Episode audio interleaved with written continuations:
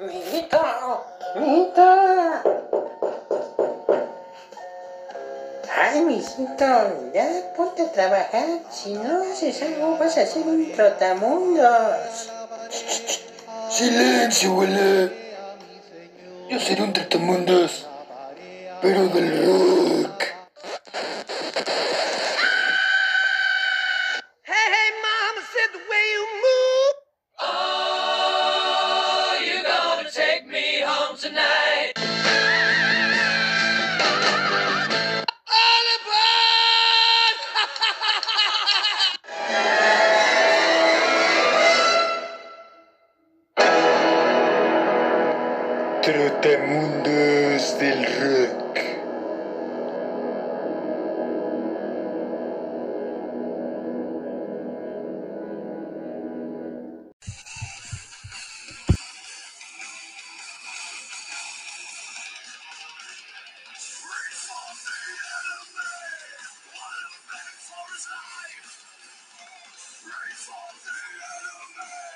Muy buenas noches amigos, les damos como siempre la más cordial bienvenida a su podcast Los Trotamundos del Rock, un viaje por el mundo del rock y todas sus variantes. Y así con esta potencia estamos comenzando nuestro episodio número 28. Mi nombre es Gerardo Mendoza, hoy es 8 de diciembre de 2020, ya estamos acercándonos al cierre del año y voy a saludar como siempre con todo el gusto a mi gran amigo Israel Ramírez. ¿Cómo estás amigo? Buenas noches. Buenas noches, amigo. Pues muy bien aquí, este, también igual de animado que tú para pues decirle a nuestros amigos que nos van a escuchar en este nuevo programa, de este nuevo y grandioso tema. Seguramente lo estaremos repitiendo más o menos en esta fecha del año, este, pues cada fin de año, entonces para poder eh, pues es, es un tema que se repite, como les digo, cada fin de año, pero sin embargo es, es, es un tema que me gusta mucho, que siempre lo he repetido, por ejemplo, en ciertas publicaciones que luego hago en Facebook, etcétera. Me gusta dar este, opiniones sobre este tipo de temas. Lógicamente es un poco eh, pues a percepción de cada uno, porque lógicamente somos Aquí sí, para que veas, amigo, en este, en este tema que ahorita le- les vamos a hablar, este, sí somos como, cada, cada mente es un universo y cada, cada persona va a tener sus favoritos, por así decirlo, ¿no? Entonces, adelante, amigo, con el tema y de lo que les estoy hablando, ahí lo van a, a conocer. Y pues, un gusto, como siempre, amigo, compartir micrófonos contigo.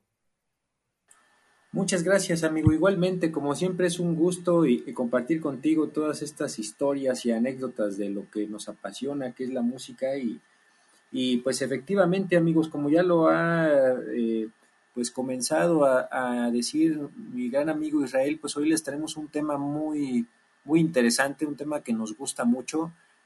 Como lo dijimos, pues ya estamos enfilándonos, digamos, al fin de año y, y, pues es un momento, lo, decidimos hacer un momento para hablar del tema que vamos a llamar discos favoritos de 2020.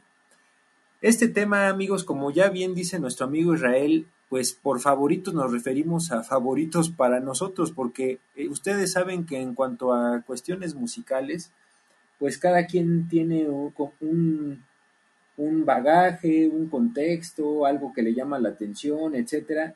Y ese favorito se vuelve totalmente subjetivo porque cada quien tiene sus gustos, sus inclinaciones y a lo mejor lo que a nosotros nos parece eh, algo muy bueno o algo que nos gusta mucho, pues no necesariamente a ustedes o viceversa. Incluso aquí con, con mi buen amigo, eh, pues a lo mejor algunos discos que él considera o algunos discos que yo considero, pues a lo mejor puede ser que, que, que compartamos o, o, no necesariamente ciertas opiniones, pero eso no es para nada algo malo, amigos, al contrario, es algo enriquecedor porque justamente nos da la oportunidad de explorar lo que algunas cosas que nos llamen la atención y además de descubrir nuevas cosas porque pues uno nunca sabe, a lo mejor dentro de todo esto que les contaremos hay algo que les llame la atención que no hayan escuchado y a lo mejor les sirve para explorarlo, a lo mejor no es tanto su inclinación, pero pues en una de esas les llama la atención o les gusta algo, alguna de estas canciones, etcétera. Y es parte de la idea de este programa, amigos. Ya saben que nosotros no somos ninguna autoridad, ni mucho menos en el tema. Todo lo que les compartimos es totalmente desde nuestra opinión, desde nuestro punto de vista. nosotros no tenemos ninguna verdad absoluta en qué es lo mejor o lo peor en la música. Solamente hablamos en relación de lo que nos gusta y y eso es justo lo que nosotros les compartimos, algo de lo que nos llama la atención, de lo que nos gusta, con el afán de mencionárselos a manera de recomendación. Entonces, bueno, amigos, pues este es el tema que les vamos a presentar y nada más eh, les vamos a, a comentar antes que otra cosa, pues extenderles como siempre un agradecimiento a todos ustedes que nos han seguido durante estos 28 episodios, eh, a todos ustedes los que pues nos han escuchado, le han dado tiempo a este podcast, ya saben que esto lo valoramos mucho y les damos, como siempre, un gran, gran agradecimiento y pues esperamos que este episodio también sea de su agrado.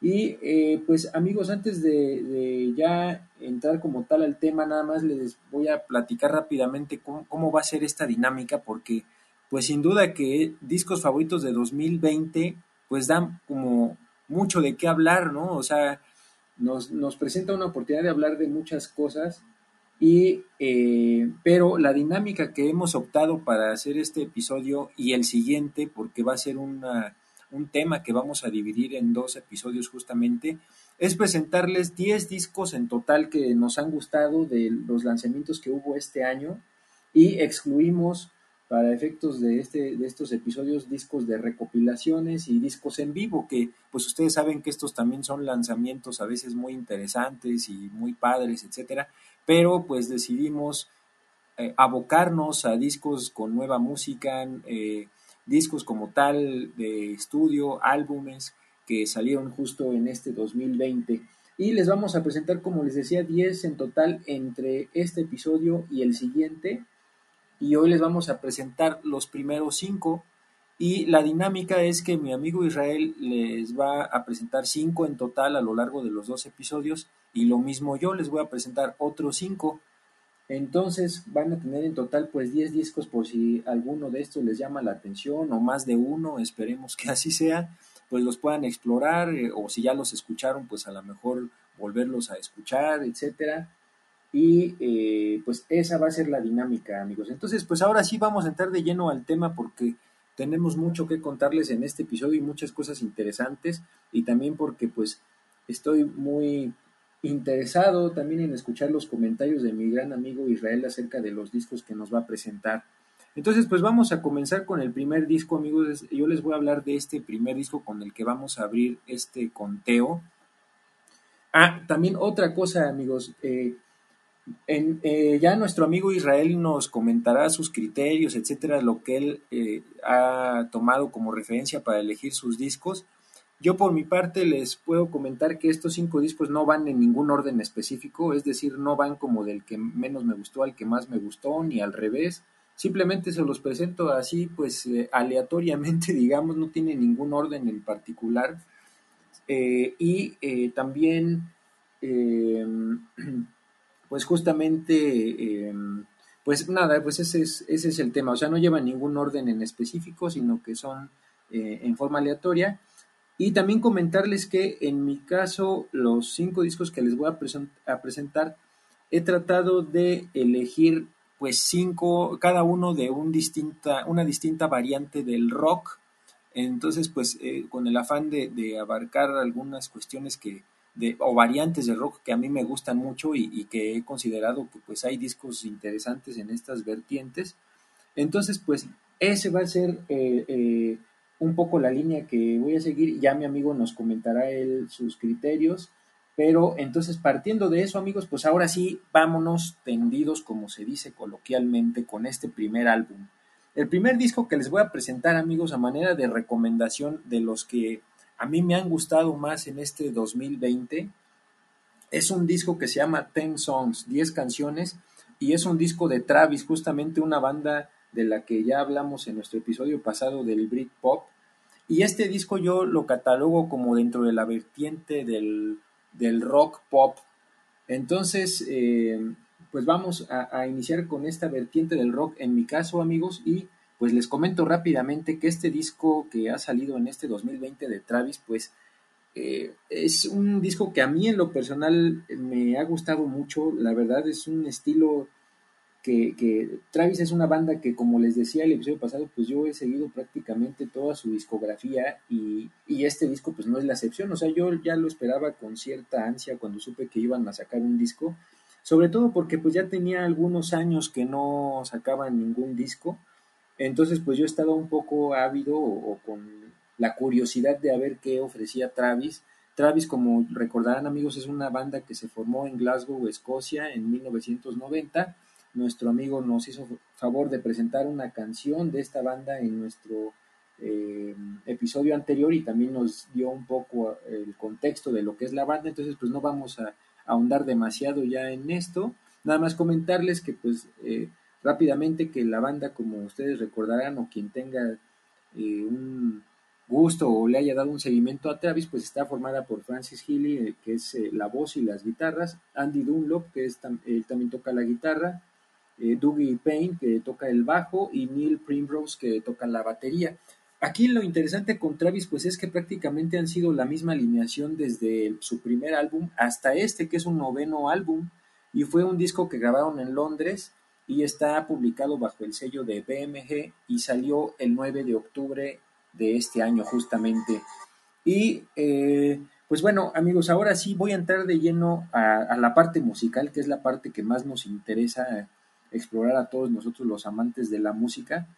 Entonces, de este disco, amigos, les, les voy a hablar rápidamente de tres temas, así a manera de recomendación, de los que a mí al menos me han gustado mucho o me han parecido pues muy interesantes. Eh, antes ya nada más de entrar a lo particular, decirles que en general todo el disco a mí me ha parecido pues bastante bueno, lo considero un disco pues eh, que, recupera cierto estilo de Travis de sus primeros discos y también no abandona del todo algunas eh, eh, como variantes musicales que han explorado a lo largo de su discografía. Y entonces, pues en general me parece un disco balanceado e interesante, con buenas melodías. Y yo, yo diría que este disco es recomendado sobre todo para quienes sean amantes del Britpop o de un rock un poco más suave y melódico o para esas situaciones donde están a lo mejor en su casa y quieren escuchar algo tranquilo o no sé, están a lo mejor ahí platicando con alguien, etcétera, pues se antoja a lo mejor escuchar algo así tranquilo, pues este es un buen disco para esos momentos, amigos. Y ahora sí, pues vámonos con el primer tema de estos tres que les quisiera presentar. El primer tema es el track número dos que se llama The Only Thing, que es la, eh, la traducción sería así como la única cosa o lo único. Y en este tema eh, hay una participación de, de, una artista que se llama Susana Hobbs, que fue, eh, o más bien es, es una eh, cantante que pues formó de una banda que se llama The Bangles. No sé si todavía existan o ya no existan, pero pues bueno, el caso es que aquí ella participa con la banda de, de Travis y es una canción tranquila, pues bastante melodiosa. Y aquí, amigos, les voy a poner el intro para que vean más o menos el estilo de esta canción y, y eh, pues puedan escuchar un poco de este tema. Aquí les pongo unos segundos.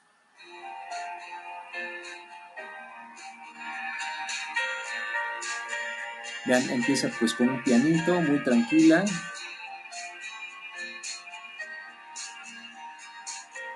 Les digo, es hasta como para ir manejando, quizás así como en la carretera, con tranquilidad.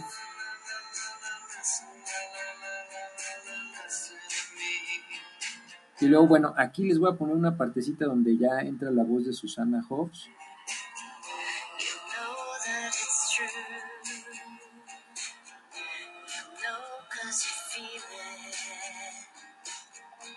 Y aquí va el coro.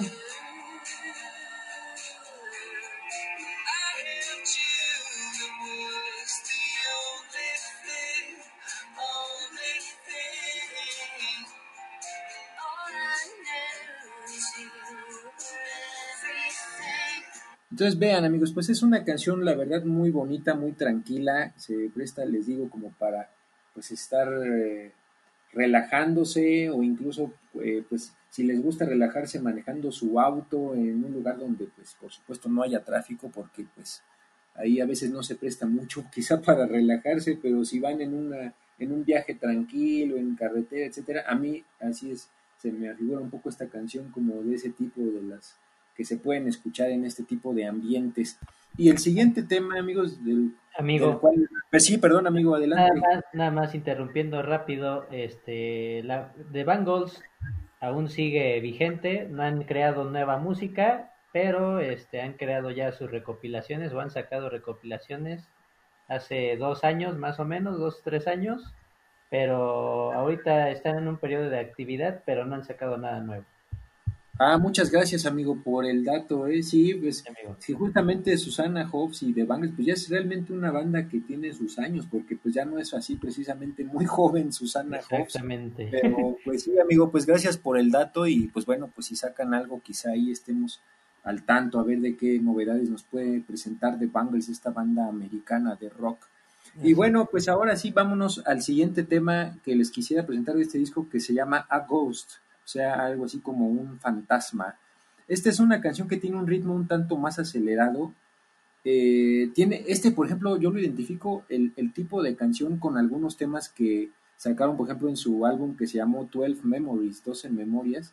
Y el mensaje, digamos, de la letra en, en general es como no, no malgastar el tiempo, porque justo se llama un fantasma porque es como si, si nos vemos en un espejo y, y como si la, imagen que estamos viendo la viéramos así como medio borrosa y nos, y nos dijera, pues no desperdicies tu tiempo, vive tu vida, eh, es, es más fácil. Es más, aquí hay una partecita que, les voy a, a- a leer un poco de cómo dice la letra justamente porque habla de esto. Miren, aquí dice, por ejemplo, It's easier to be alive than hide on your- under your pillow while life is passing you by. O sea, como es más fácil vivir que esconderte debajo de tu almohada mientras la vida pasa.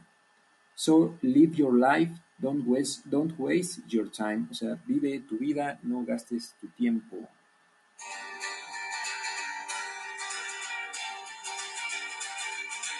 by line, we drew it up.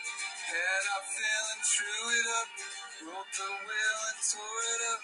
I can't even say why. All my past is shoring up. Beating on my door won't stop. Y bueno, ahora les voy a poner un poco el coro de este tema. Aquí va.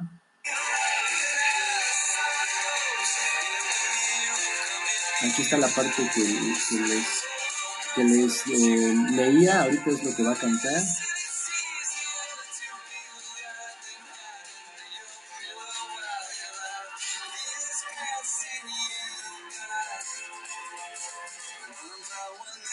Bueno, amigos, pues este, este es un tema también, desde mi punto de vista, muy recomendable de este disco. Y vámonos rápidamente al tercero, que ese, este, yo diría que es mi tema favorito de este álbum, que es el track número 9, que se llama Nina Song, la canción de Nina.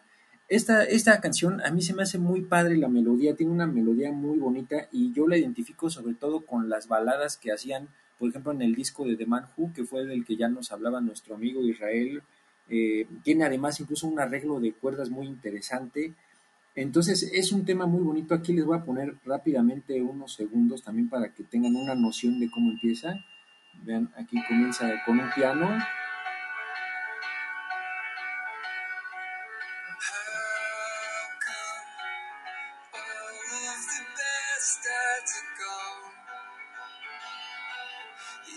Vean, es una melodía muy bonita.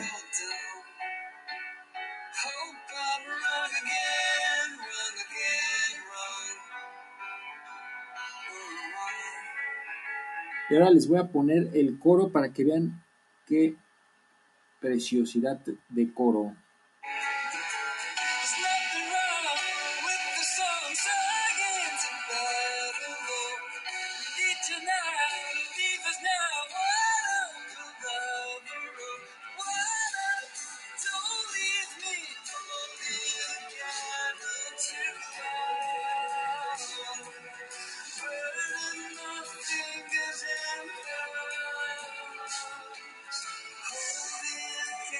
Sea, este es un tema que para mí tiene como la típica melodía del rock melodioso británico, lo que ha hecho famoso al rock en Inglaterra, particularmente en cuanto a melodía. Incluso a mí me remonta pues a cosas muy antiguas como baladas de los 70s, 60s, incluso del siglo pasado. Entonces, este es un tema muy bonito, amigos. Estos tres temas los vamos a incluir ahí en la playlist de esta semana para que los puedan explorar y si desean, pues exploren el disco completo, ¿por qué no?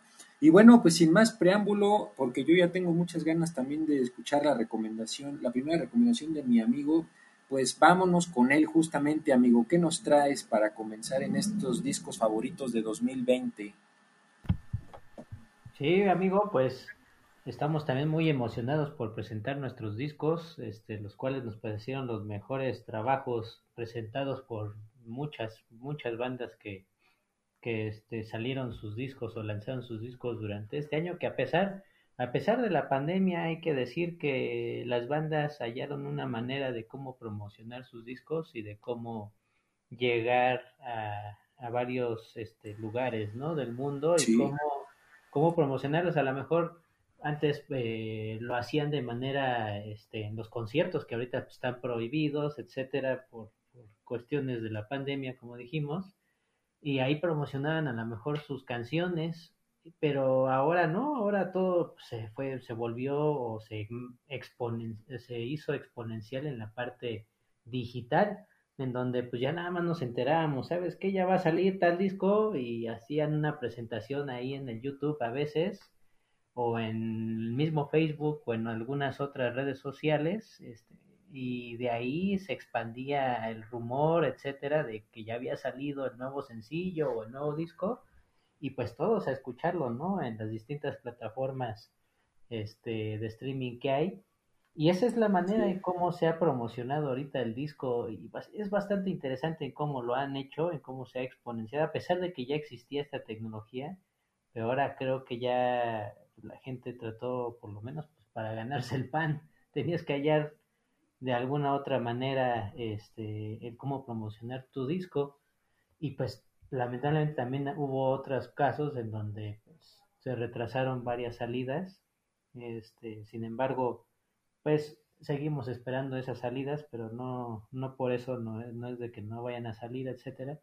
Pero pues al contrario por ejemplo ese disco de Steven Wilson este que también se iba a dar la luz a finales de este año pues al final este, se recorrió para el 2021, que seguramente iba a ser eh, uno de los mejores de ese año, o si no, uno de los que habría que poner atención, el cual pues dijo, ¿sabes qué? Lo recorro para el 2021, pero eh, así lo, lo positivo del caso es que agregó nuevas cosas, arregló otras canciones que a lo mejor no le habían parecido pues 100% correctas o no le habían gustado al 100%, entonces pues eso es como que lo que la pandemia nos dejó. Y entrando directamente al tema, pues yo les voy a entrar directamente con el que a mí me pareció el mejor disco de 2020. eh, como les digo, a mi parecer, mi mi amigo Gerardo, ahorita van a ver la lista, nos gusta mucho porque eh, hay muchas, muchas vertientes de las cuales vamos a hablar. Mi amigo Gerardo, este, yo ya vi su lista y sí, efectivamente, como él lo dijo, eh, escogió uno dedicado a cada tipo de rock. Yo, por ejemplo, vengo, como les, ya me cansé de decirlos, o a lo mejor a ustedes hasta me van a decir, ay, otra vez va a decir, este, yo vengo de, de, de ritmos un poco más pesados. este, Del inframundo, amigo. de- del vengo del inframundo, sí, vengo del inframundo, Del inframundo para el mundo. sí, vengo del inframundo, entonces les voy a presentar unos estilos, pues de metal sobre todo, este, la gran mayoría, este, o si no es que todos, este, de metal, pero de distintas vertientes, entonces van a ver que la lista, este, se sobresalta mucho, así de repente la calma y después pues, se sube así a lo pesado o a lo grotesco, porque hasta va a haber ahí ciertos eh, discos que yo para mí considero que sí son bastante pesados. Y después de ahí baja otra vez la calma y después otra vez sube y así. Y eso es lo interesante que lo vimos y dijimos, está bastante interesante porque están las dos vertientes, ¿no? Lo opuesto, pero que al final es rock. Que eso es lo que pues justamente por eso estamos haciendo este programa con mucho gusto, porque exploramos todas las vertientes del rock y pues para que, como bien lo dijo mi amigo Gerardo, o una, o escogen una, u otra, o de su preferencia, no siempre van a decir, ah, este como que este es el mejor, uno de los mejores del 2020 si está bien es- estruendoso, ¿no? O, ah, este, ¿por qué 2020 si está bien aburrido? Cosas así. Entonces, pues cada quien tiene sus gustos, pero el objetivo es que se lleven alguno de estos discos y que lo escuchen y que digan, no, sí tenían razón y esto lo descubrí en los trotamundos del rock. Entonces, pues yo aquí justamente mi mejor disco para mí, el mejor disco del 2020, sin duda para mí, fue el de la banda alemana The Ocean. The Ocean, que es una banda originaria de Berlín, Alemania, es, alemana esta banda, en la cual pues se originó por ahí de principios de siglo, en el año 2000, pero pues justamente estaban sacando demos, etcétera, y sacaron hasta, hasta unos años después, sacaron, eh, imagínense, cuatro años después sacaron su, su primer álbum que llama, llamado Fluxion. Este, y después de ahí, pues fueron sacando otros discos que, que para mí ustedes deberían eh, escuchar, por ejemplo, el tercer disco que es Precambrian, o Anthropocentric, que es este su quinto disco, o para mí mi favorito, o uno de mis favoritos es Pelayel, de 2013. Este, la, la banda ha tenido muchísimos cambios de integrantes, a diferencia, por ejemplo, de Travis, que han conservado sus integrantes desde inicio, como bien lo dijo mi amigo Gerardo. Este, no, pues aquí, por ejemplo, de Ocean, pues han pasado aproximadamente 40 integrantes a lo largo de toda su carrera, o sea, sí es muchísimo.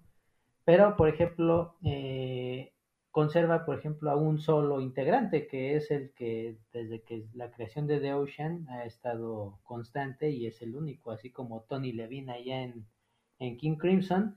Pues aquí, por ejemplo, Robin Straps, este, Robin Straps es el vocalista, este, el guitarrista y pues ahí hace algunos arreglos.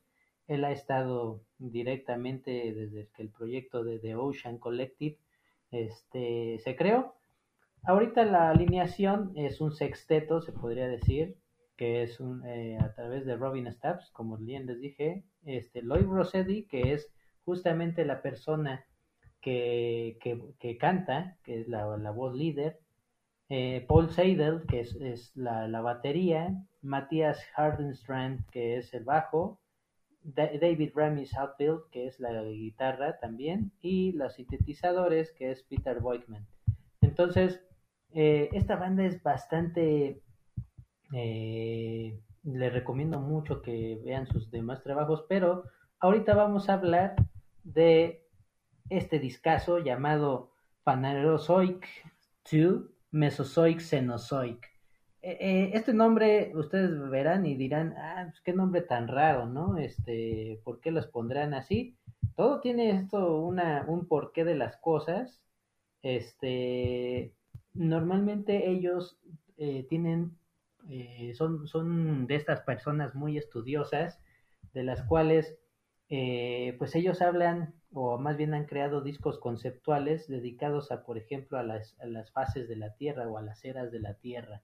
Entonces, en este caso, pues por ejemplo, como les mencioné, había un disco que se llamaba Precambrian o Precámbrico, este, eh, por ejemplo, ahorita este disco que, les mencioné, que es Mesozoic Cenozoic, es la segunda parte de un disco, un compendio de dos partes, porque la parte 1 se, lanzó en un disco doble también en 2018, llamado Phanerozoic, Paleozoic o Paleozoico.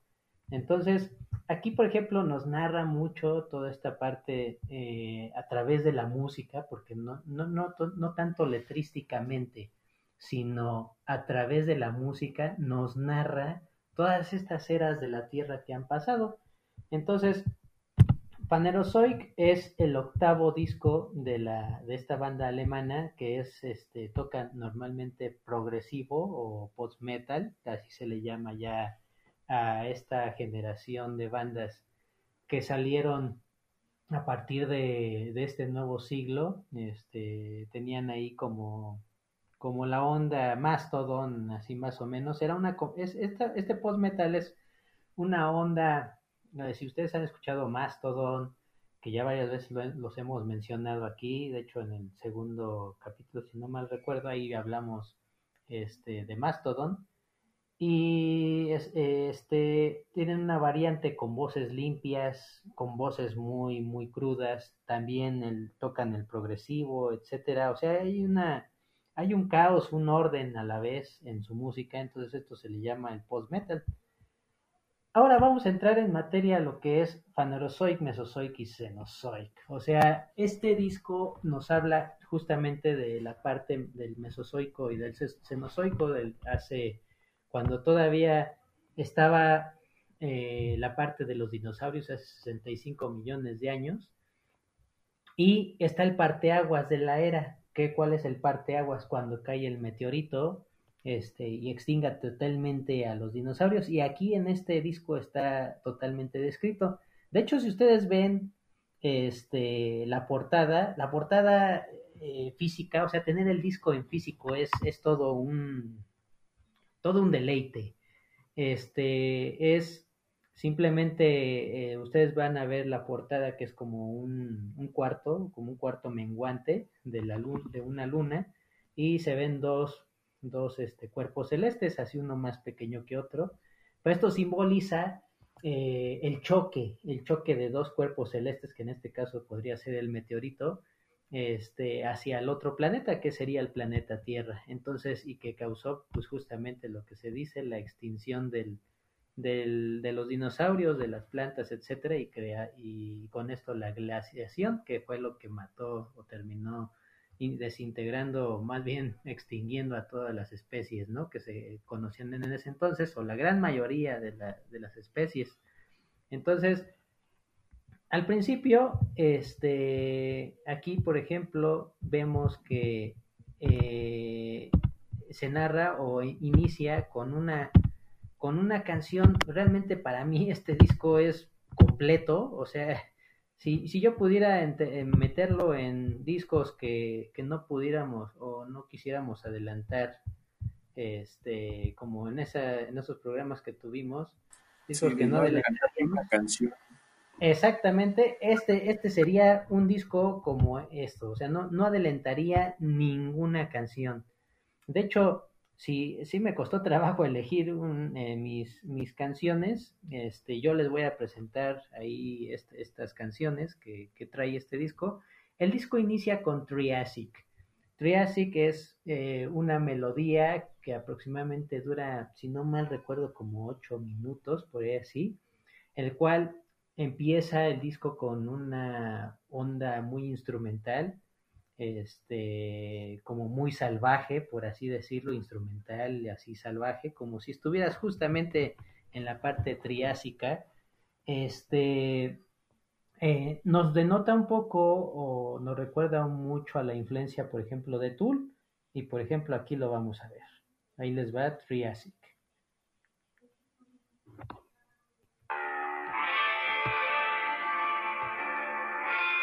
empieza con estos acordes.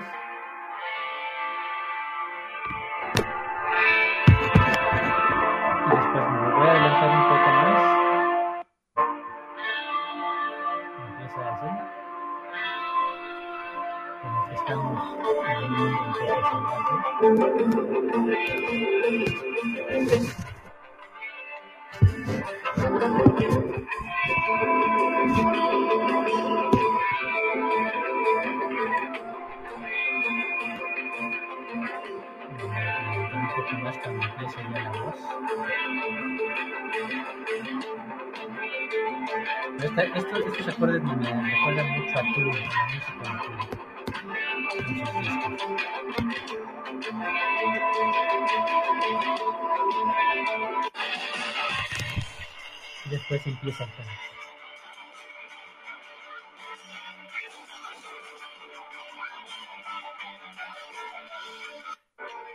Ya la voz, ahí está.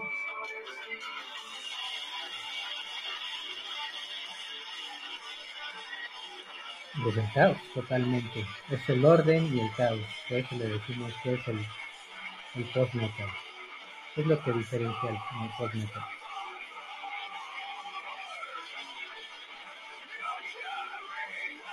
Después de ahí, sí, una canción que se llama Jurassic Cretaceous, que es justamente Jurásico Cretácico, que es la parte de, eh, lo narran musicalmente, eh, la parte de la extinción ya de, la, de, de cuando se estrella el meteorito y, y empieza este, pues toda esta parte de la glaciación, ¿no? Que es esta.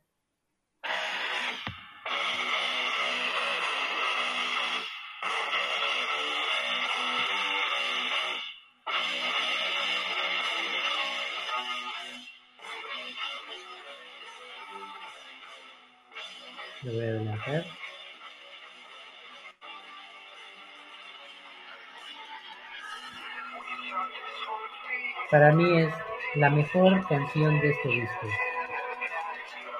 Dura 13 minutos, la canción es bastante extensa, pero tiene infinidad de ritmos. eh, ustedes van a encontrar las variantes, los ritmos que hay. Viene la participación de Thomas Renz, que es eh, uno de los miembros principales de Catatonia, para los que eh, no lo ubiquen por nombre. Este, también ahí viene la participación justamente de del señor Rensk, que también es alemán.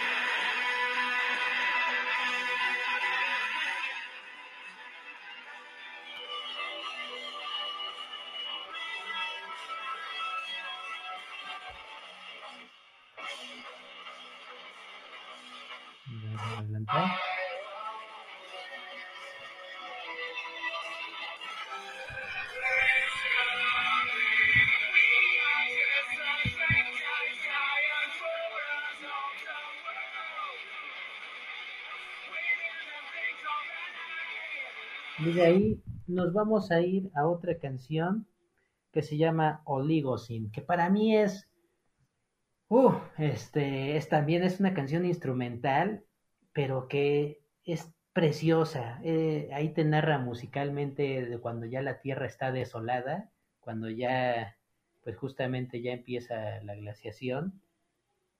Y es esto. Es una canción preciosa. Es dura cuatro minutos aproximadamente. Empieza así. Lo voy a adelantar un poco. Escuchen la batería.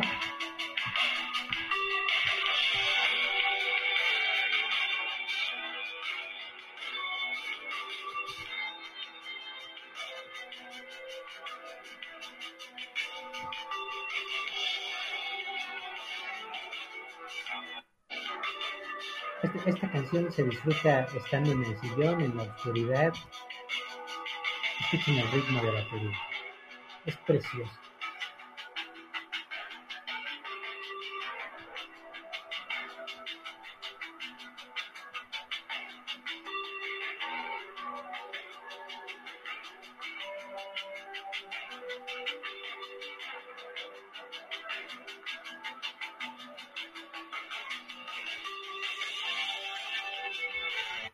Esto yo lo considero el trabajo más completo de la banda y sin duda para mí es, yo por qué lo elegí como uno de los mejores del 2020 o si no como el mejor es porque lo he escuchado yo, fa- yo creo que fácil más de 12, 13 veces y cada vez encuentro más detalles en, en toda la música. Este es un deleite realmente musical, a- musicalmente hablando es, es formidable. Eh, había escuchado, por ejemplo, Pelaya, que es mi disco favorito, o era mi disco favorito hasta ese entonces. Cuando escuché este, este pedazo de disco, realmente me emocioné, realmente dije que qué bueno que estoy vivo y doy gracias que estoy vivo para disfrutar este tipo de discos. Entonces, eh, sí se los recomiendo a todos aquellos que les guste mucho este tipo de, música. Este, y a los que no les guste tanto esto lo pesado, por lo menos pues, escuchen esta parte de Oligocin, que realmente es una pieza instrumental bastante buena. Eh, hay un vinil, sobre todo me gustaría denotar eso, hay un vinil que tiene en la parte pues, justamente del LP una, una, edición en donde se parece como si tuviera, si fuera un pedazo de hielo, o sea, si el disco fuera un pedazo de hielo, porque justamente estaba hablando de la glaciación. Entonces, realmente lástima que yo no tengo viniles, este, me hubiera gustado tener una edición así, de ese tipo, porque realmente valía la pena. Y, y siempre The Ocean saca su versión instrumental. Si no les gusta mucho, a lo mejor las voces así más estridentes, etcétera, lo pueden escuchar hasta en Spotify, la versión instrumental de este disco, en donde es un deleite. ¿eh? Ahí yo, eh, es, es, lo que yo justamente les digo, eh, disfrútenlo. Bueno, pues entonces, pues sigo con, con mi siguiente este, disco, el cual, pues también es es de metal, realmente este eh, es, es, también una de mis recomendaciones del 2020, la cual ya es una, una banda bastante antaña, este es una banda es una banda bastante antaña y de hecho es una de las precursoras del metal de Gotemburgo. Este es, estoy hablando de Dark Tranquility, que es la banda sueca de las cuales, pues por ejemplo, habrán conocido a The Gates o por ejemplo, en este caso, pues uno de los pilares este, es precisamente eh, Dark Tranquility con In Flames, el cual pues ahí como les comentaba, eh, hay una historia muy curiosa con ellos que al principio, este, pues ambos vocalistas o los vocalistas, en este caso Anders Frieden de In Flames y, y justamente también este, el vocalista eh, de Michael Stein de, de Dark Tranquility, ellos participaban justamente, Michael Stein estaba en In Flames en los primeros discos y este, Frieden estaba justamente en el Sky Dancer de Dark Tranquility. Y después de ese disco se pasaron así como que se cambalacharon al, al, al vocalista este, y es una banda bastante antaña en donde, pues, por ejemplo, imagínense, fue formada en 1989. Lamentablemente, por ejemplo, eh, siguieron, por ejemplo, con The Gallery, con este, con lo que era The Minsai, que eran discos totalmente impresionantes. Este, y después de ahí empezaron con, con un poco con la experimentación que era el proyector, Projector o Haven y después lanzaron el Damage Done, que era uno de mis, para mí es uno de los mejores discos que tengo. Y después de ahí como que bajaron un poco con el Character, el Fiction, el We Are the Void y el Construct y el Atoma. El Atoma hasta eso como que este pues sí valió mucho donde donde pues por ejemplo ahí Martin Henriksen se había ido. Este, pero aquí en, en, en este nuevo disco llamado eh, Moment, ese disco de Moment este, es muy importante porque resulta que, que pues este su su este su guitarrista principal llamado Niklas Ondin eh, había ya dejado la, la, banda como tal. Entonces Niklas Ondin ese ese cuate pues era el guitarrista principal y había sido uno de los creadores de, de That Tranquility imagínense entonces, eh, ahora que ya no estuviera presente, entonces pues sí era algo pues bastante crítico, ¿no? Porque era una, el alma o una de las almas principales de Dark Tranquility. Eh, y eso fue un poco triste para los integrantes.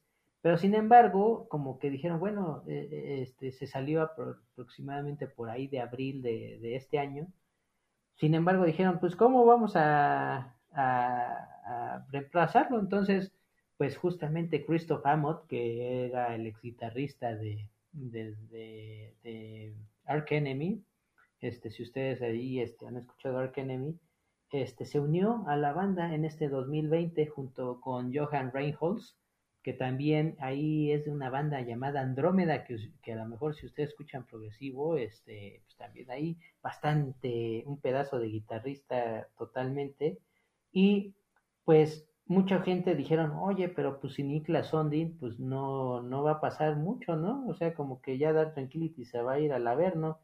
Sin embargo, yo realmente lo escuché en Disco Moment y es también un discazo. O sea, realmente es un disco que retoma muchos, muchos de las ambientaciones del death metal melódico, el cual pues este caracteriza mucho a estas bandas, a Dark Tranquility, etcétera. Entonces, eh, aquí está la primer track llamado The Dark Unbroken, que es uno de los tracks que más este, me, me gustó de, del disco de Moment. Y aquí está, The Dark Unbroken.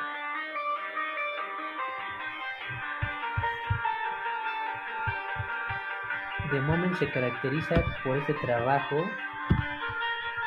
fenomenal de Martin Bramston en los teclados le da toda esa armonía triste, melancólica que debe de tener un death metal melódico.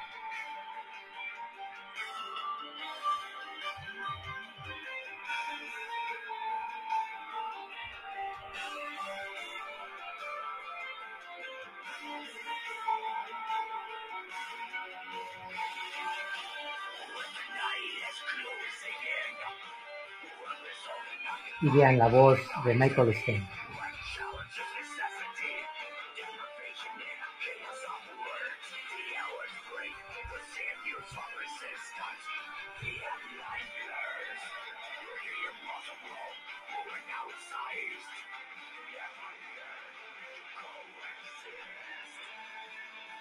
Oigan la armonía.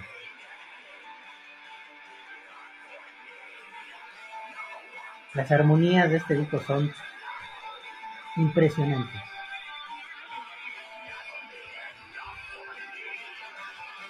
Y después nos vamos a otro track llamado Ego Deception.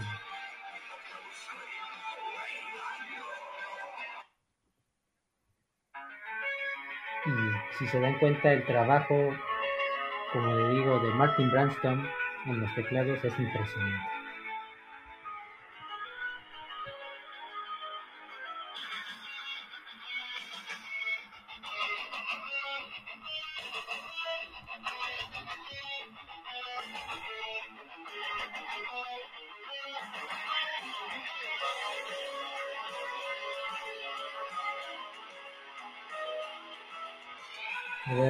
Poco para que escuchen las dos voces de Michael Stein. Son preciosas.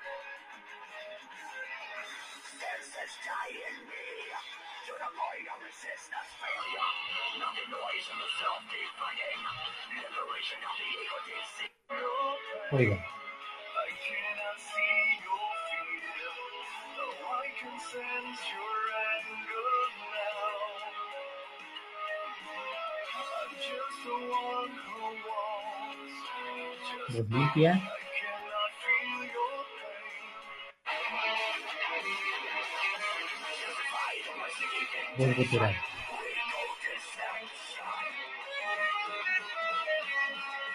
Y nos vamos con la otra, Standstill, que también es una canción preciosa.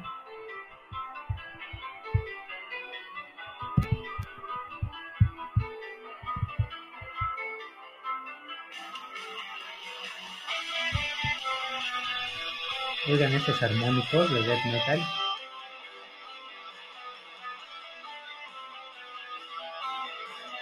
Y la voy a adelantar un poco.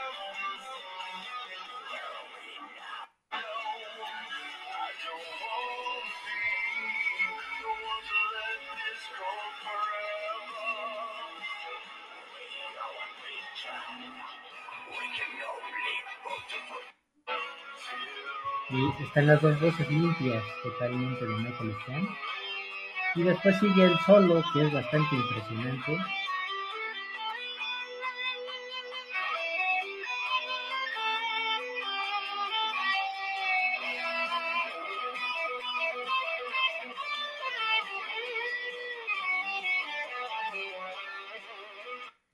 Yo escogí este disco totalmente porque retoma mucho las bases del death metal melódico que, que tenía en un principio In Flames, Dark Tranquility, el mismo Dark Tranquility, en donde fueron, como les digo, los precursores principales de esto y que después llegaron bandas contemporáneas como por ejemplo Soilwork a retomar estos elementos eh, y otras bandas que también trataron de tomar esto como por ejemplo eh, Morse Principle Est, etcétera, pero ya un poco más orientados al death metal, no tanto a lo melodioso, entonces esto, este disco retoma justamente esa melodía que tiene este, este death metal melódico de Gotemburgo. Entonces, realmente a mí me fascinó, este, todo el disco realmente me impresionó. Eh, tenía mucho tiempo, por ejemplo, la toma, lo había escuchado, pero no con lo que, eh, eh, con la atención que he escuchado este disco. Y como les dije, de Minsai, de Gallery, que han sido sus discos así más más fuertes, Damage Done, que para mí es mi favorito también, uno de mis favoritos. Este disco también retoma mucho esta onda como tipo Character, el disco eh, póstumo a, al Damage Done.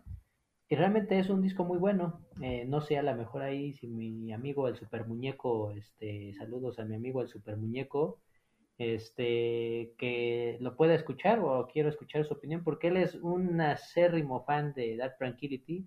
A lo mejor él tiene una, una opinión distinta, o a lo mejor tiene la misma opinión que yo, pero realmente a mí me encantó este disco y lo considero por eso uno de los mejores discos del 2020.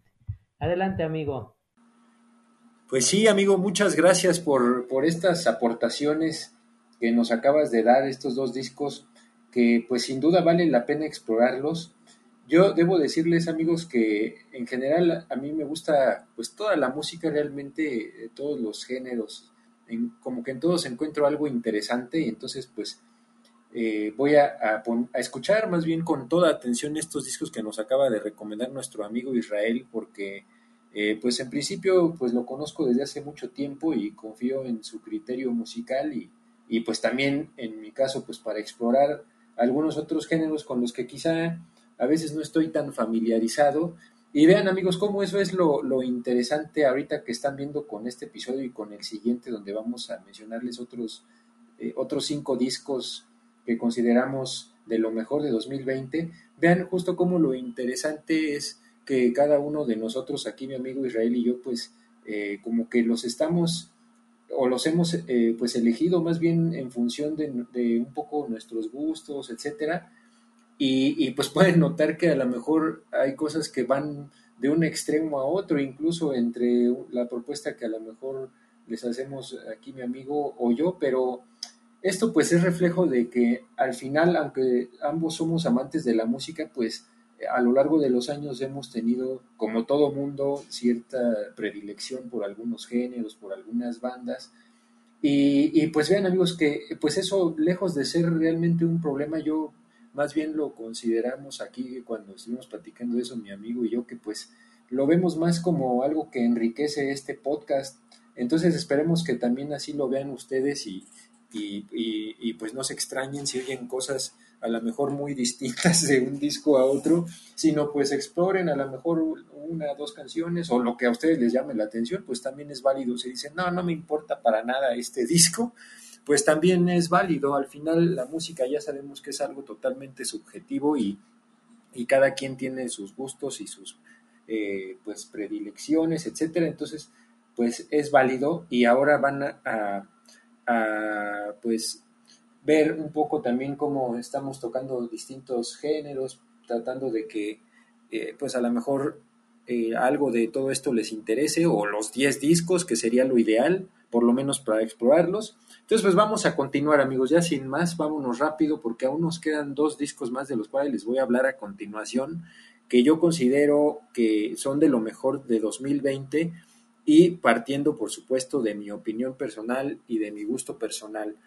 Aquí nuestro amigo pues ya nos eh, comentó sobre el disco que él considera el, mejor o el que más le gustó de este 2020, que fue el disco de The Ocean. Entonces, eh, pues ahora yo eh, voy a hablarles del disco que a mí en lo personal pues es el que considero que más me ha gustado de este 2020 y es un disco de The Strokes, esta banda que pues se formó en 1998 en Manhattan y eh, pues que quizá reconozcan por algunos de sus éxitos eh, sobre todo de sus primeros discos, de, de- de un álbum, por ejemplo, que se llama Room on Fire, eh, por ejemplo, la canción de Reptilia, etcétera. Eh, hay otra que se llama You Only Live, eh, eh, You Only Live Once. Eh, entonces, pues es una banda que ya tiene su historia, vean, desde 1998 y que está formada por Julian Casablancas, que es el vocalista, Albert Hammond, que toca la guitarra, Nick Valens toca otra guitarra, Nicolai Freiture, que toca el bajo, y Fabrizio Moretti, que toca la batería. Este álbum, como les decía un poco eh, a, cuando comenzábamos este episodio, eh, yo lo pondría eh, como dentro del género del rock indie, eso que se le llamaba rock indie, creo que todavía existe como tal ese género y, y, pues lo pueden reconocer porque es un rock un tanto electrónico y se llamaba en su principio indie porque era un rock pues que viene justamente de una rama como independiente, ¿no? O sea, como no las grandes bandas con tanta mercadotecnia, etcétera. Ese fue como el, el origen de, de este, de este, pues, concepto, digamos, de rock indie. Y esto se los comento porque pues ya, ya recordarán que pues les decía que es- estoy como tratando en mis cinco opciones de abarcar distintos géneros. Entonces, bueno, pues vámonos con este álbum ya, eh, vámonos tendidos amigos. Este álbum es el sexto álbum de la banda, se llama The New Abnormal, así como, eh, pues en español sería como la nuevo o la nueva anormalidad. Y este disco, eh, pues si ustedes lo ven para empezar eh, la portada, es una portada que llama mucho la atención porque en realidad es una pintura de un artista americano eh, de origen haitiano y, y puertorricense que se llama John Michael Basquiat. Y la pintura que ustedes ven en la portada de este disco se llama Bird on Money, así como el ave en el dinero. Y eh, pues es una portada muy llamativa, o sea, es todo, totalmente colorida y, y llama la atención. Este disco, por ejemplo, en, en, vinilo se ve muy padre. Yo realmente, la, la, versión que yo compré de este disco es en, en CD, pero quien, quien, a quien le gusten los strokes y, y, puedan hacerse de este vinilo es un arte muy padre, o sea, se ve muy bien la pintura en, en, el tamaño del vinilo. Entonces, la portada a mí también me gusta mucho, pero sobre todo lo que hace eh, que sea mi disco favorito de este 2020 es la música.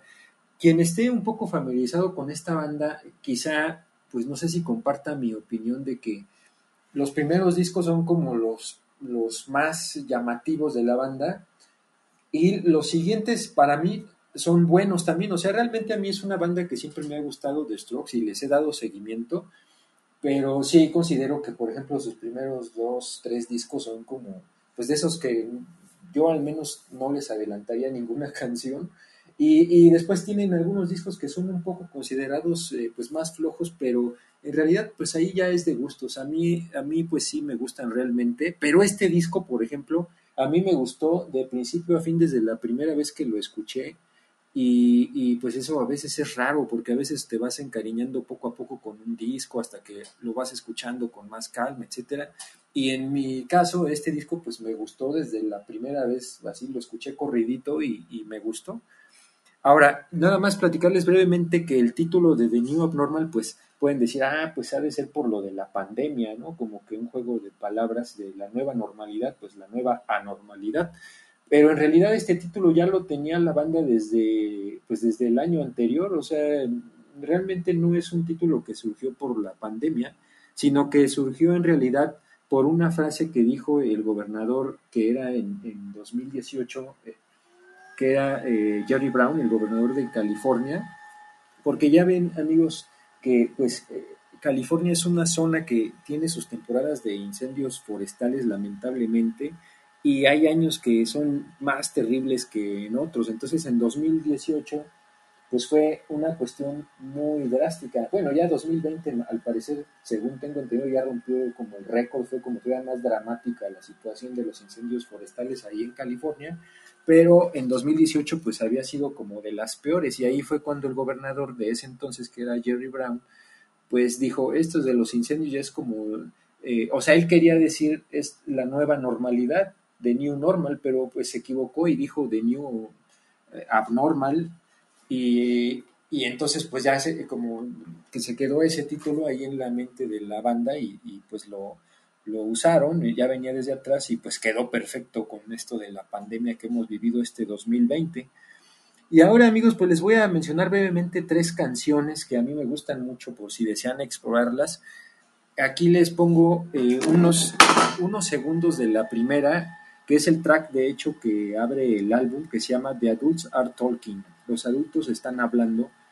Y eh, les voy a poner sobre todo el intro, donde pues destaca eh, pues, el bajo y la, y la guitarra, es lo que yo en lo, lo particular encuentro pues destacable. Aquí miren, escuchen.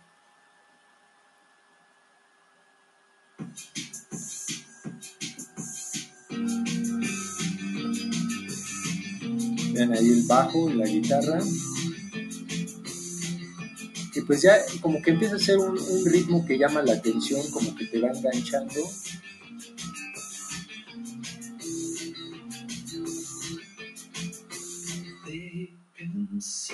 Ahora les, voy a poner un poco del coro de esta canción, que es muy bueno.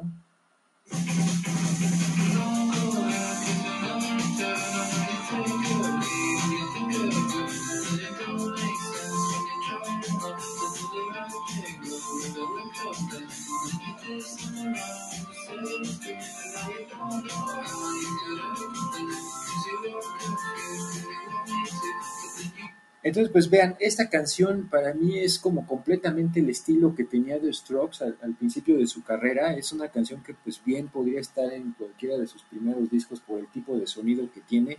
Y pues hay que decir que también la banda pues realmente no ha tenido cambios, entonces también eso es algo destacable que pues se han mantenido y eso hace que el sonido que tengan pues ya sea como un sello, digamos, de la banda, algo característico. Y eh, pues ahora les voy a hablar un poco del siguiente tema, les voy a presentar unos segundos del el track número 8 que se llama Not the Same Anymore. Eh, podríamos traducirlo como no lo mismo, más o no más de lo mismo. Y este es un tema pues un tanto melancólico en melodía. Este sí es un poco distinto quizá de lo que hemos escuchado tradicionalmente de la banda. Entonces por eso me gustó. Además, yo le encuentro como cierta, eh, como cierta reminiscencia de algunas cosas, por ejemplo, de, de John Lennon, algunas composiciones que hacía eh, pues ya como solista, que, con progresiones muy interesantes en la, en la guitarra o en el piano. Entonces, algo de eso como que encuentro también en esta canción, entonces pues eso hace que me guste mucho. Y aquí les pongo en la introducción.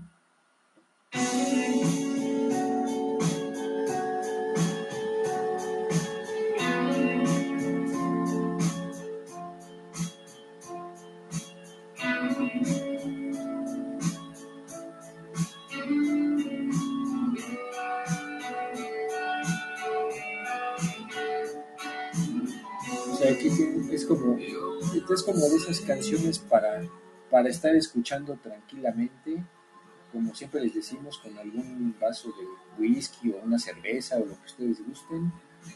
Y ahora les voy a poner nada más unos segundos del coro, donde el arreglo pues es un poco más fuerte y, y la voz también es más potente. Por aquí, aquí va.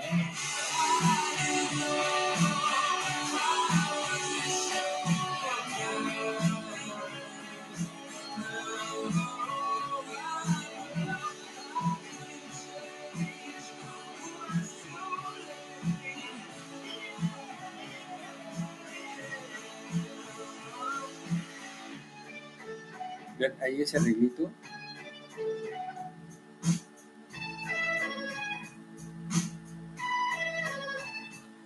Bueno, ese, ese es Not the Same Anymore. Y ya finalmente les voy a hablar ahora justamente del track número 9 y el último de este disco que para mí es la verdadera joya. O sea, si todo el disco es bueno, esto para mí sí es como la máxima cosa que tiene este, este disco en términos musicales. Y, y, y, así como este disco, digamos que es mi favorito de 2020, yo puedo decir que esta canción, pues así vista por sí sola, es como también, híjole, pues no, no sé si tendría que hacer como un fuerte ejercicio reflexivo si también es como la mejor canción que, o la que más me gusta a mí de este 2020 como canción, pero yo creo que sí estaría por lo menos en el top 3 porque es una canción que, que me gusta mucho, se llama Ode to the Mets, Oda a los Mets, y pues sí, si se lo están preguntando, sí es por los Mets de, de, Nueva York, el equipo de béisbol. Y, y, justo el título, pues realmente partió como una broma, pero al final se quedó así el título, aunque la letra no tenga nada que ver. Resulta que Julian Casablancas pues fue a un partido de los Mets contra los Gigantes de San Francisco y esto fue en, en 2016, o sea, es una canción que pues ya tenía como varios años trabajando. Eh, bueno, pues resulta que en, en, resumen los Mets perdieron con los Gigantes de San Francisco y, y, pues bueno, ya de regreso a su casa, eh, Julian Casablancas, pues eh, eh, ahí mientras esperaba el tren empezó a, a, escribir una canción que justo era esta. Y pues ya el título lo puso así como Off to the Mets, porque justo acababa de ver un partido de los Mets, como pensando, ya después se lo cambio, pero pues en la banda lo convencieron de que se quedara el título.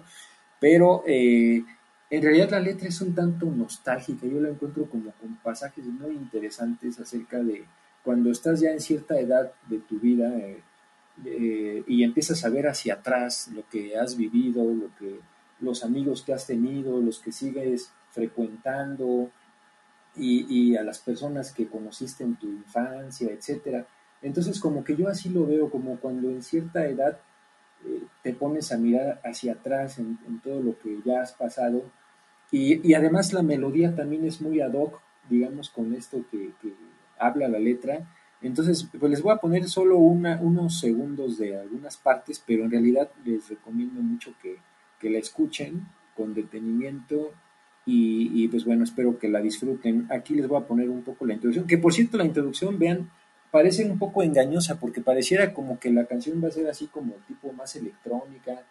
Es algo así como tipo algunas canciones de Alan Parsons Project que empiezan a veces así como electrónicas, por ejemplo. Eh, pero en realidad inmediatamente se transforma en, en, otra, en otra canción, o más bien en otro tipo de canción. Miren, aquí está la introducción. Ustedes ahí escuchan como unos sonidos medio electrónicos. Y luego aquí comienza una guitarra mientras se va, se va desvaneciendo la parte como más electrónica. Y esta, este, este, este ritmo, digamos, esta velocidad que se va quedando ya encima, esa es la que va a marcar ya como tal el ritmo de la canción de aquí en adelante.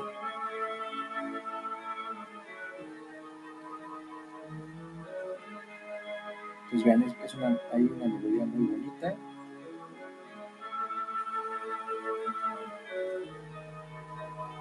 Yo aquí ya empieza la, la voz, les voy a poner un poquito.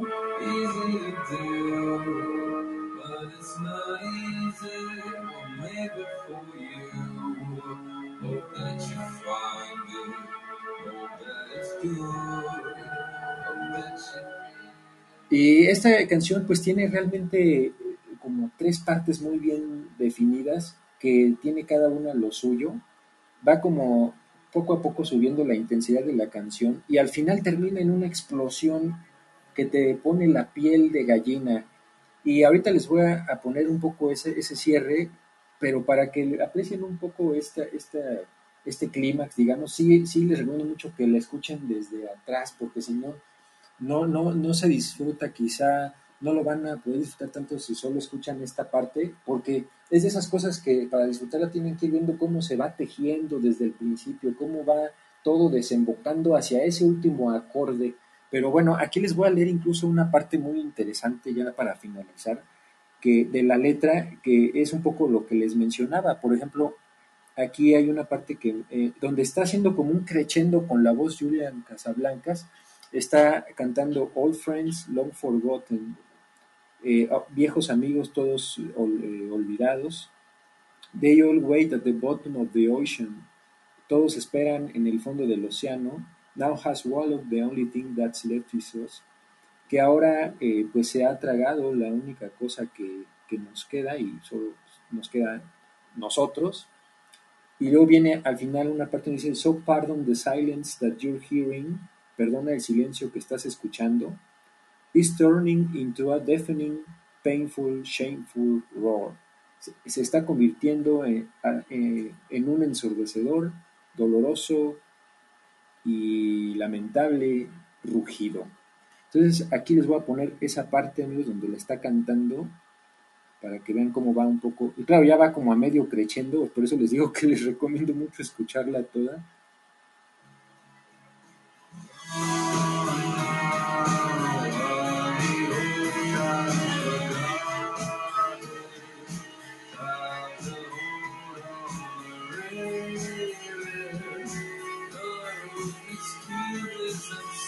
Empieza un poco a subir el tono. Esta es la parte que les recitaba a partir de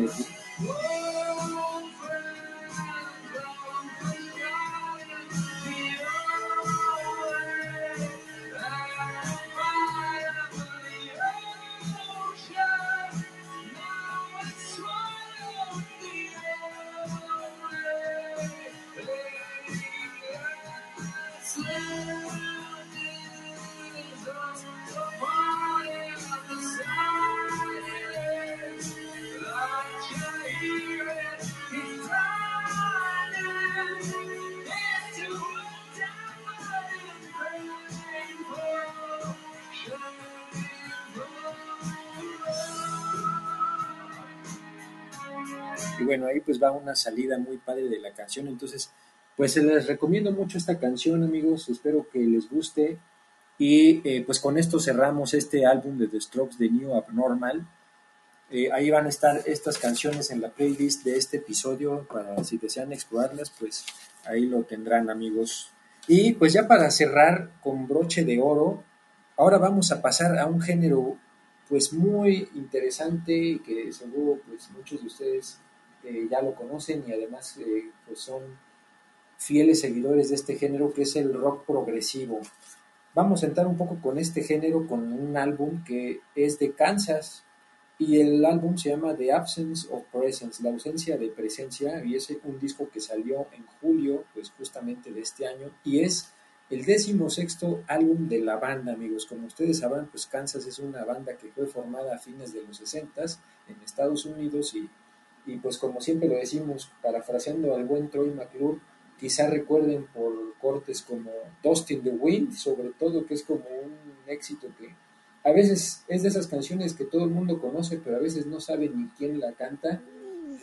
De hecho, de hecho, de hecho, este siempre está en el metro, los vendedores del metro de los discos dicen lo mejor del rock de en tu idioma, o sea, un- eh, perdón, es lo mejor del rock universal y ponen pues lógicamente esa canción, ponen Mora Feeling de, de Boston y Ah, sí, entonces sí.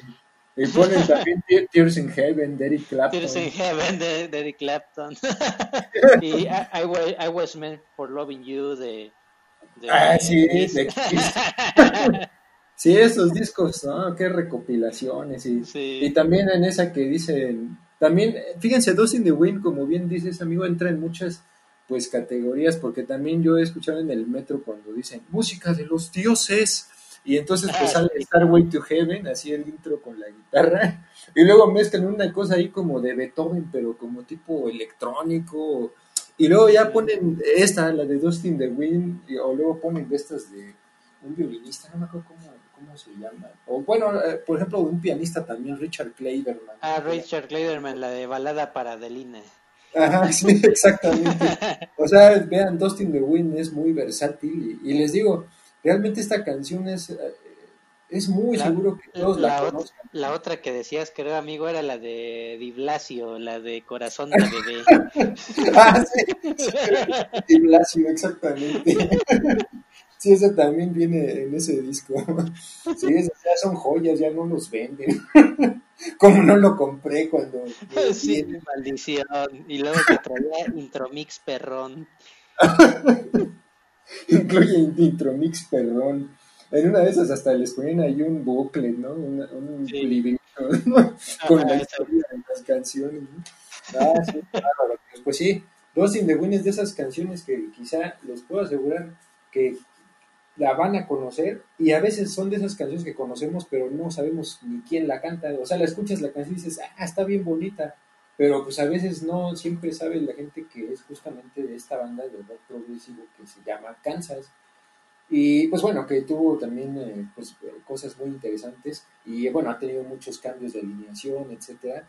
Pero la, el- la alineación actual, digamos, de esta banda es Ronnie Platt en las vocales, Rich Williams y Zach Reeves en guitarras, Tom Bristein en, en teclados, David Resdale en el bajo y Phil Ehart en la, en la batería. Entonces, este álbum, ustedes amigos, si también si lo ven, digamos, en la tienda de discos o en Spotify o donde sea, donde vean la portada, también es una portada que a mí se me hace muy llamativa, está completamente, eh, como que resalta el, el azul y vemos como una figura, como de una persona, pero, pero pues como si fuera algo así como eh, un personaje de ficción, digamos, que está como pues en una pose así como si se estuviera lamentando de algo, con la mano así en la cabeza, como, como cuando uno dice ching, ¿no? Y te llevas la mano a la cabeza o, te estás así como lamentando de algo. Entonces es una portada interesante. Si también tienen la oportunidad de ver el, el vinilo, eh, es de estos que son gatefold, o sea que si lo abres, pues tienes como una foto que se compone de las dos partes de la caja y, y, pues se ve por la parte de atrás, si, si tú la juntas con la de adelante, pues da una imagen pues en sí, ¿no? O sea, es una, una sola imagen, pero más alargada donde está la persona, se aprecia con más detalle y también el campo eh, que está detrás de él como un campo pues verde. Y, y pues bueno, este disco pues eh, como a veces pasa con los discos de progresivo pues sale en muchas ediciones, ya les comenté que pues, salió en vinilo, salió en CD, también salió en un Blu-ray de, de, estos que también se están como poniendo un poco de moda, de estos de 5.1 canales que son de audio en alta definición. Entonces, si compran este Blu-ray, digamos, en 5.1, pues yo creo que lo van a super disfrutar si tienen un, sus bocinas ya bien eh, puestas y todo. Es de estos discos que se disfrutan porque ya sabemos que el rock progresivo, como ya hemos hablado en, en nuestros episodios de los pilares del rock progresivo, pues tiene muchas cosas interesantes en los arreglos y que, y que vale la pena explorar y, y ver qué encontramos. ¿no? Entonces lo mismo es en este disco, amigos, de Absence of Presence. Y eh, la, la, primera canción que les quisiera recomendar justamente es la que da el título al álbum. Y, y pues vean la introducción, por ejemplo. Empieza pues como tranquila, con un piano, hay un, unas unos toques, digamos, en el piano, unos acordes, unas notas. Ahí, ahí, empieza ya un arreglo como, pues tipo como si fuera un violín.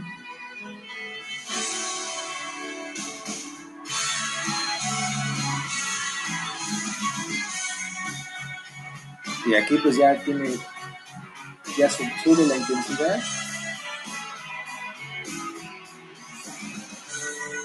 Ahora, particularmente aquí eh, lo que les quiero también poner unos segundos es el solo de guitarra que trae a, la mitad de la canción. Es un tema que dura ocho minutos, pero el solo que trae de guitarra a, media, a medio track es también muy, muy padre. Miren. Bueno, de hecho ahí porque estaba más bien el solo de teclado.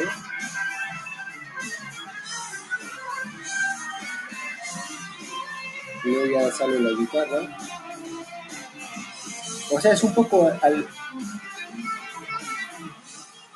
Podemos decir que es un poco al estilo de lo que hacía Deep Purple, donde John Lord se ponía ahí hacer su solo con el teclado y después Richie Blackmore le contestaba con un solo de guitarra y luego volvía a contestar John Lord y como que ninguno se quería dejar.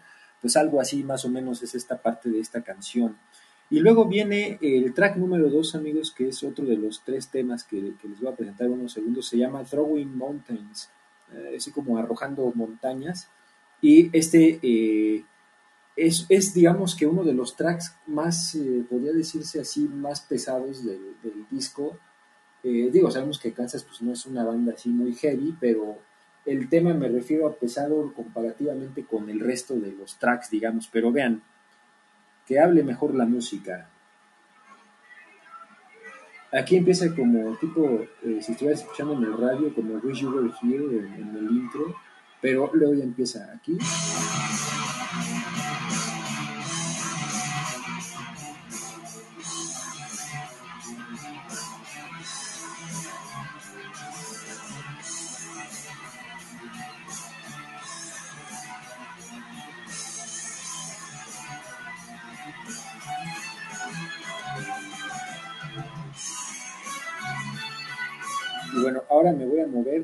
Hasta una parte que es eh, eh, empieza el coro.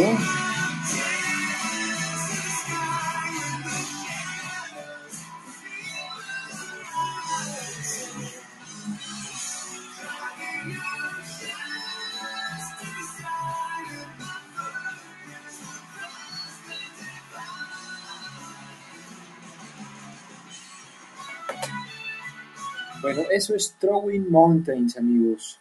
Y para cerrar, en cuanto a las recomendaciones de este disco, les voy a prestar una canción que es un tema, pues realmente, pues muy tranquilo. Es, podríamos decir que es una balada que se llama Memories Down the Line, las memorias en la, en la línea.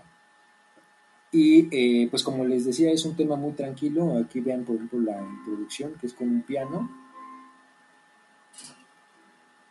Es de esas canciones como para bajarle las revoluciones al disco.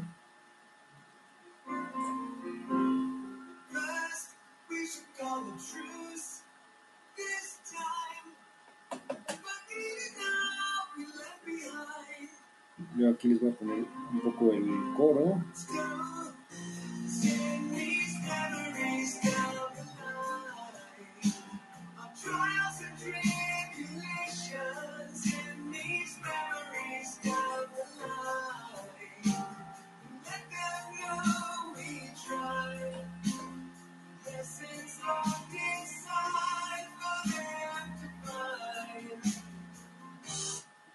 Y pues ese es Memories Down the Line, amigos. Realmente es un disco muy interesante. Si les gusta el rock progresivo, vale la pena que lo exploren. Incluso les digo, este, este, este cumple, digamos, con los cánones del rock progresivo hasta en la portada, porque ya saben que yo, por ejemplo, hay dos géneros que en lo particular siempre veo que le echan ganas en sus portadas, que es el metal y el rock progresivo, como que esas yo son las que en lo personal he visto que son las mejores portadas. Cuando ven, por ejemplo, un disco de, de metal como por ejemplo de Iron Maiden o de Judas Priest, o sea, son, son portadas que uno ve y hasta te llaman la atención antes de escuchar la música. Y lo mismo también pasa por lo general con el rock progresivo. Son portadas en las que, pues, como ya lo hemos hablado incluso con Pink Floyd, todo el arte que, que rodeaba los discos, eh, eh, portadas como de Dream Theater, por ejemplo, eh, de Yes, ¿no? Ni se diga, o sea, son portadas que también como que le echan ganas en el arte y esta, esta portada del álbum de Kansas también, pues como que siento que cumple un poco con ese, ese punto de tener un buen arte. Entonces, bueno, amigos, pues esos son los dos discos para cerrar este programa. En total, pues ya les hemos hablado el día de hoy de cinco para que tengan oportunidad ahí de explorarlos si algo de esto les llama la atención o, los cinco, que como les decimos, pues es lo ideal y a ver si de ahí algo rescatan para su 2020 musical. Y, y pues bueno, para el siguiente episodio les vamos a hablar de otros cinco discos. Eh, mi amigo Israel les va a presentar otros tres de sus discos favoritos de este 2020 y yo les voy a hablar de dos discos más para que en total sumando los dos episodios pues van a tener 10 eh, discos en total que pues podrían explorar y que además ahí van a tener la playlist para que puedan por lo menos escuchar los tracks de los que les hemos estado hablando. Y pues bueno, sin más, pues esperamos que este episodio haya sido de su agrado. Eh, muchas gracias nuevamente a todos los que nos han seguido y escuchado este episodio. Eh, pues al final eh, va ahí disculpen quien a lo mejor lo sigue cada ocho días y vieron que pues no salió nada el miércoles pasado eh, pues eh, tuvimos algunos problemas algunas dificultades técnicas y, y, bueno de todas formas ya saben que así sea cada 15 días o cada semana o cada no importa la periodicidad pues con todo gusto estamos para ustedes llevándoles este podcast que eh, pues hacemos siempre con mucho cariño mi amigo Israel y yo. Entonces, pues de mi parte es todo, les agradecemos mucho y pues adelante amigo con tus comentarios finales. Pues muchas gracias amigo y muy buen análisis de ambos discos, bueno más bien de tres, los tres discos que nos diste en este programa. Este, y de estos dos discos en particular, el de The Strokes, sin duda lo voy a tener que escuchar. Este, diste varios datos interesantes que, que necesito yo también este revisar y con gusto este pues escuchar, ¿no? Porque no es un género realmente que yo suele escuchar muchísimo, no es algo que me desagrade lógicamente, pero si no es algo de los que normalmente suelo estar metido, pero esto me dio muchas ganas de, de, este, escucharlo y, este, y ver esta canción de los Mets este, Sí. para, para, para poder este, ponerle atención. Y el de Kansas sí, ese sí le puedo poner como si fuera un comentario de Facebook así de por dos, porque realmente ese disco, ese disco es muy, muy, muy bueno. A mí también me gusta mucho, este, y sí, sí es este bastante de acuerdo con, con ponerlo aquí, amigo, es, es, es bastante bueno y qué bueno que, por ejemplo, la gente que solamente conoce Dos in the Wind, pues también meterse un poco más a, a este tipo de canciones, porque Kansas, como sabemos, es una banda de progresivo y casualmente, por ejemplo, hablábamos de Yes, que por ejemplo la de la de All Around the Lonely Heart, que también era uno de sus ma- mayores éxitos cuando en realidad Ah, pues, sí.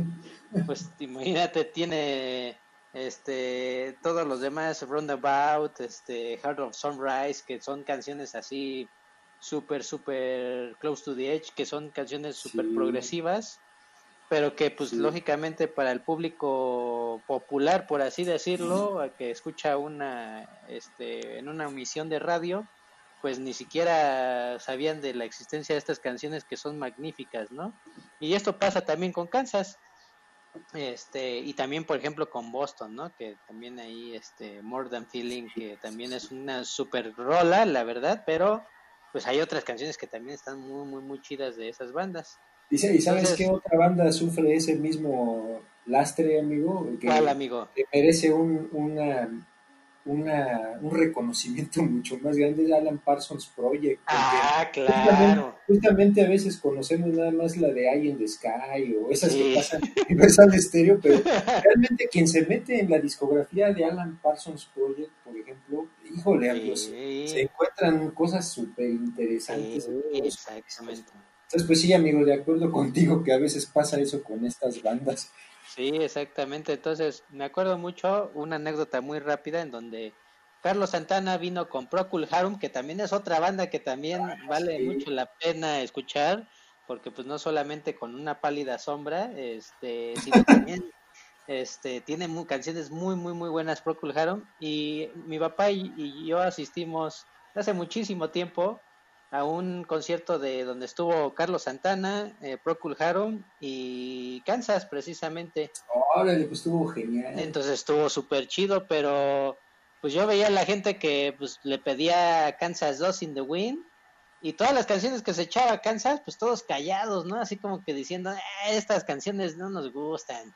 Sé que se tocó 2 in the Wind, todo el mundo "Ah", así enloquecidos, ¿no? Igual también pasó con con este con Procul Harum cuando pues también estaba tocando su progresivo y todos aburridos y de repente tocó la de pálida sombra y todos "Ah", entonces pues eso es lo que no queremos este estimados radioescuchas pues que le den una oportunidad para que cuando estén en esos conciertos pues digan ah no manches esa esa la escuché gracias a los trotamundos del rock y ahora ya los conozco ¿no? O también como, exacto, también como con eh, Muddy Blues, ¿no? Que también, eh, la, la de, la de Night in White Satin. Que, que tocan esa. Ay, y fíjense que amigos que estamos hablando de puras superbandas de rock progresivo, pero, pero también en el rock mexicano recordarán que cuando hablamos del, del rock mexicano, también eso pasa, eso también le pasaba al Tri cuando en Ah, el sí. de la cárcel del cual les hablamos en Santa triste canción de amor canción de amor. y hasta recordan que pues ahí si han escuchado el disco decíamos que hasta Alex Lora decía, ah, este güey anda muy prendido, porque cada canción se escuchaba triste canción de amor, amor hasta que al final ya la cantó y como dice mi amigo, pues todos, ¡eh! ¿no? Sí. Sí, amigo, pues sí, es, eh, pero fíjense cuántas bandas hemos mencionado de rock progresivo que pues a veces conocemos por un solo éxito, ¿no?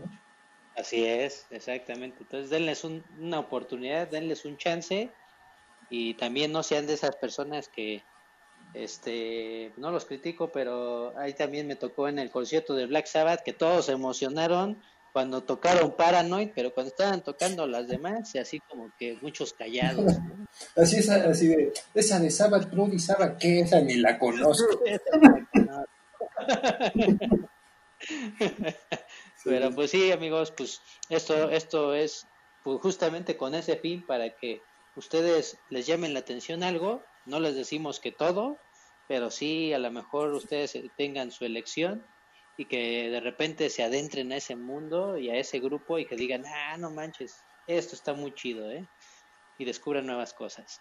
Muy, pues muchas gracias a todos por escucharnos en la primera parte de nuestros los que nosotros consideramos como los mejores discos del 2020.